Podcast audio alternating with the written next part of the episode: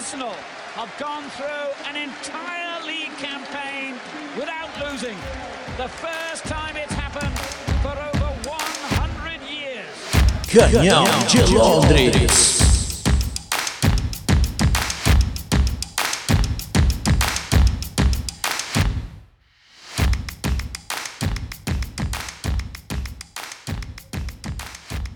Bom dia, boa tarde e boa noite.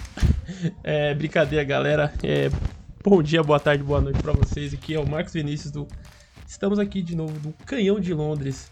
Tava querendo fazer uma brincadeira com eu aí, porque ele não vai estar, não vai estar podendo estar presente aí, né? Como vocês sabem, a gente tinha divulgado aí amplamente nas redes sociais que a gente vai estar fazendo episódios extras. É, é, depois a partir do, das partidas do Arsenal, né? Esse, na teoria, é o segundo episódio extra. E onde a gente vai discorrer um pouco do que aconteceu no jogo hoje, né? A, a partida acabou recentemente, acho que agora 6h16 é o horário que eu estou gravando. É, acabamos de vencer o West Ham por 2x1. E eu vou falar um pouquinho sobre o que eu pude entender do jogo. É uma resenha bem rápida, acho que só pra, pra galera ficar sempre aí tendo umas atualizações aí os, no, no, entre os episódios, né? Vale lembrar que terça-feira estaremos gravando. Na verdade, estaremos gravando na segunda e terça-feira estará disponível o episódio 8 aí. Resumindo a semana aí e falando mais um pouco sobre hoje. Hoje aqui é a minha resenha, então vamos lá. O Arsenal venceu hoje o West Ham por 2 a 1 As minhas. A, a gente começou o jogo de uma maneira meio travada, mas a gente estava dominando, né? Tocando passes. E o West Ham meio que ele conseguiu travar tava conseguindo travar nossa criatividade, né? Já mostra um pouco dos defeitos que ainda a gente tem no elenco e, e, não vão ser resolvidos tanto nessa temporada, ou podem até ser resolvidos, né? Vamos esperar que as contratações cheguem, enfim. O, o, o, o Arsenal, ele, a gente tinha o controle do jogo e praticamente o West Ham fez o quê?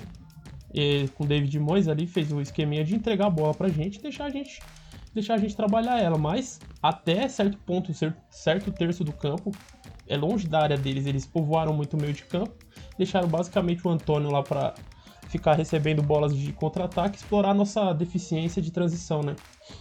O Arsenal conseguiu ali ficar, ficava trabalhando, Chaka e é, pensando muito em não errar passes, né, na teoria, mas também não e justamente por isso ele não arriscava, né?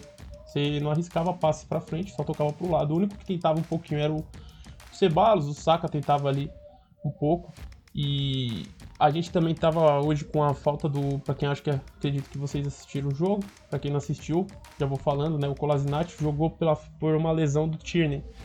Na verdade, não foi uma lesão, né? Ele sentiu um desconforto e o Arsenal, como é o início de temporada, resolveu botar o Kolasinac. E o Kolasinac foi o pior jogador em campo, só para que vocês já saibam. Então, o Tierney fez muita falta, né? Então, basicamente a gente estava com falta de criatividade e até que o, o, o Chaka conseguiu acertar um passe entre linhas, né? Tentou, né? Na verdade, ele arriscou. Achou o Saka que acertou um, mais um passe e o Aubameyang conseguiu botar a bola na cabeça do Lacazette, né? Destaque para a inteligência do Saka aí, muito boa. Mais uma vez se mostrando é, a evolução que ele tem, uma mentalidade muito muito madura, né, para a idade dele. É um jogador que ele é diferente. Ele não pensa apenas em driblar, de, dos jovens, né, são muito imaturos em algumas decisões. O Saka sempre prioriza o passe antes de, de talvez uma finalização. Então, ele foi muito importante no, na pré-assist, que é chamado esse passe, é o passe para assistência, onde ele encontrou o Aubameyang, que deu um passe sensacional também para o Lacazette fazer um golaço de cabeça. E a gente conseguiu abrir o placar. A partir do momento, o Arsenal dominou o jogo, conseguiu estar tá começou a tocar bola, conseguiu melhorar as transições, os passes rápidos começaram a sair já porque destabilizou um pouco o Ashton e o Ashton estava perdendo o jogo, precisou sair um pouco mais e começamos a encontrar espaço. Porém, com o tempo, isso aí foi. O Ham se acalmou, se estabilizou e conseguiu prender. Conseguiu voltar a atacar a gente. E aí, numa, no erro da gente, assim, numa, a gente foi pro ataque, erra um passe e a nossa transição é lenta, pelo fato de a gente abrir mão de ter um pouco mais de estabilidade no meio de campo, por exemplo, já citando o Torreira, Ai, tô até cansado, galera. Citando Torreira pelo fato de a galera fala que o Torreira tem um poder de marcação maior. Porém, vocês vieram, vocês veem a falta de criatividade que o Arsenal tem. Imagina esse time sem Chaka e com Torreira. A gente ganha um pouquinho mais de força, marcação e perde o resto da nossa criatividade. Que, não, lógico, não é o Chaka que é toda a nossa criatividade, mas ele divide muito boa parte dos passes longos e enfiadas de bola com o Ceballos. Então, você perde isso para ia perder isso para ter um pouco mais de defesa. Então, aí a gente abriu mão disso para pelo menos fazer gols, né? Não adianta a gente também ficar empatando jogos ou ficar só se defendendo. Enfim, aí. Nossa, tem até um gato aqui, velho, miando. Inferno. Enfim. A, a parada que aconteceu foi a seguinte. É, o, o Chaka, ele não tava. Ele não consegue voltar rápido pelas, pelas transições. Então, a, a questão do Chaka que a gente estava falando é. O Chaka, ele, ele é lento na recomposição, assim como o Ceballos também é. Então, o Arsenal começa a subir muito as linhas e meio que é uma armadilha do West Ham vai deixando a gente subir linhas. E, e a partir que eles tomam a bola, eles pegam uma transição, a gente todo desarrumado. Daí saiu o contra-ataque do West Ham, virando a bola onde o Chaka só acompanhou, não diminuiu espaços, assim como com o Lazinati, e o West Ham conseguiu cruzar uma bola no meio da nossa área e nossos zagueiros também, acho, acredito que foi uma falha ali meio dupla de Rouge e Gabriel, na minha visão, mas a, pra mim a falha pior foi nessa demora da recomposição e a falta de compatibilidade que teve Shaq e Kolasinac. O gol saiu pela, pelo nosso lado esquerdo e daí foi o um empate no finzinho do primeiro tempo. Aí a gente foi pro, pro intervalo com empate. A gente poderia até ter feito outros gol, outro gol antes, mas jogar, a gente teve chances, mas isso aí foi neutralizado pelo West Ham e eles aproveitaram dessa nossa fragilidade.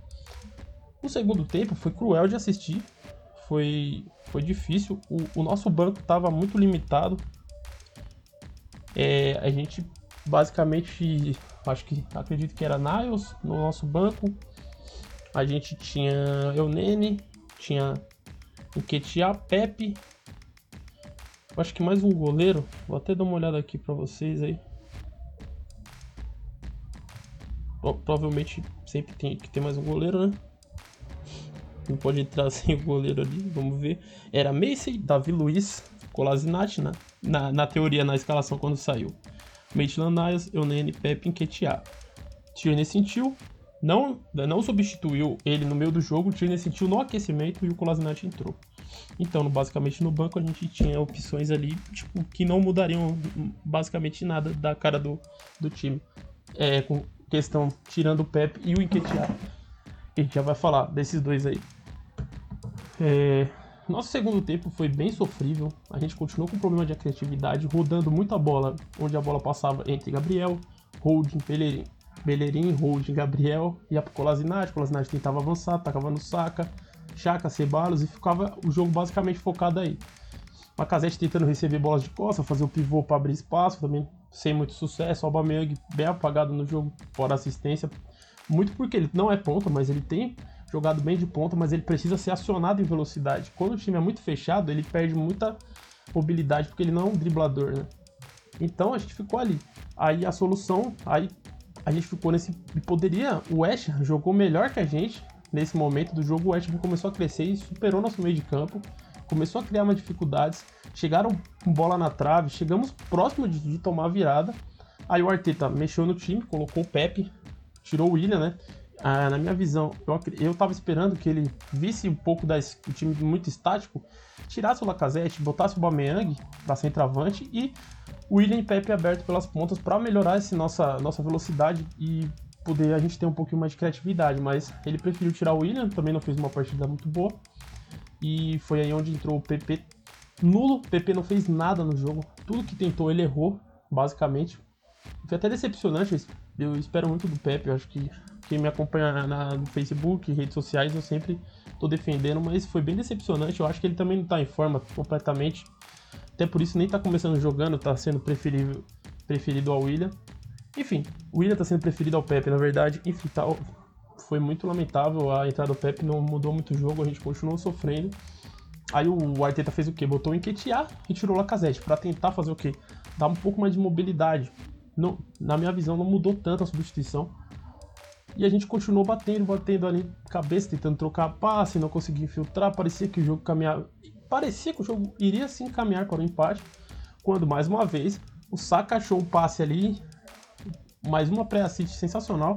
Carregou a bola, ele já vinha tentando esse passe, achou o, o Ceballos que também que muito mérito do Ceballos que se filtrou, né? Você, normalmente o Ceballos joga muito mais lá atrás, na parte da criação ele não chega tanto na área, mas se infiltrou para pisar na área e a estrela de Enquetear acabou marcando o gol da vitória.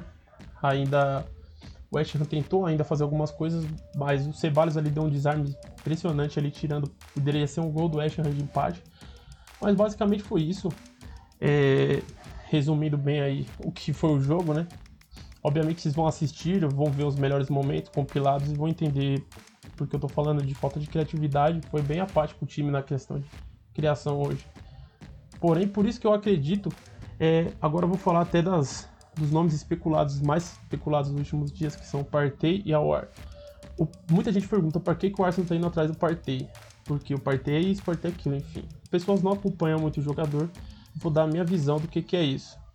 O Partey, é, ele é um jogador muito forte fisicamente, marca bem, porque e ele também pisa na área. Ele e transições, ele é um, ele joga num time onde é obrigatório você ser uma transição rápida, porque o Atlético de Madrid joga fechado e quando sai para ataque sai rápido e quando, e quando perde a bola no ataque eles voltam muito rápido. Então eles precisam desse estilo de jogador. O Partey sabe muito bem fazer isso e comparado ao Chaka, o Partey não é um não é um Kanté, um, jogador totalmente defensivo. O, Partey, ele, ele tem uma condução de bola boa, ele consegue driblar, ele finaliza de fora da área, ele tem um passe bom, ele não é um, um, cara defensivo, então ele seria o box to box que falta, né? Não que o Chaka já vai ser escanteado, mas digo, num jogo desse, seria muito importante você ter um, um por exemplo, a gente para jogar no 4-3-3, a gente tem um Partey, um Awar e um Ceballos. Digamos, o Partey o cara vai ajudar mais a segurar, mas também vai sair. Então isso aí vai dar uma segurança maior para a defesa. Aí, por isso, eu acho que o Arteta tá pensando no Partey. Até agora mudou o Awar, que também o Awar chega na parte da criatividade na frente. Então o ideal seria a gente ter os dois, né? Mas eu acredito que só venha um se vier. É, é, bem complicado essas negociações, estamos tentando juntar dinheiro, o Arsenal, né? Então, explicando um pouco por que, que o. Justamente o jogo de hoje foi bom o West Ham dificultar nossa vida pra gente ver todos os nossos pontos fracos. Temos pontos fracos no elenco de substituições, o Kolasinac é muito abaixo do Tierney.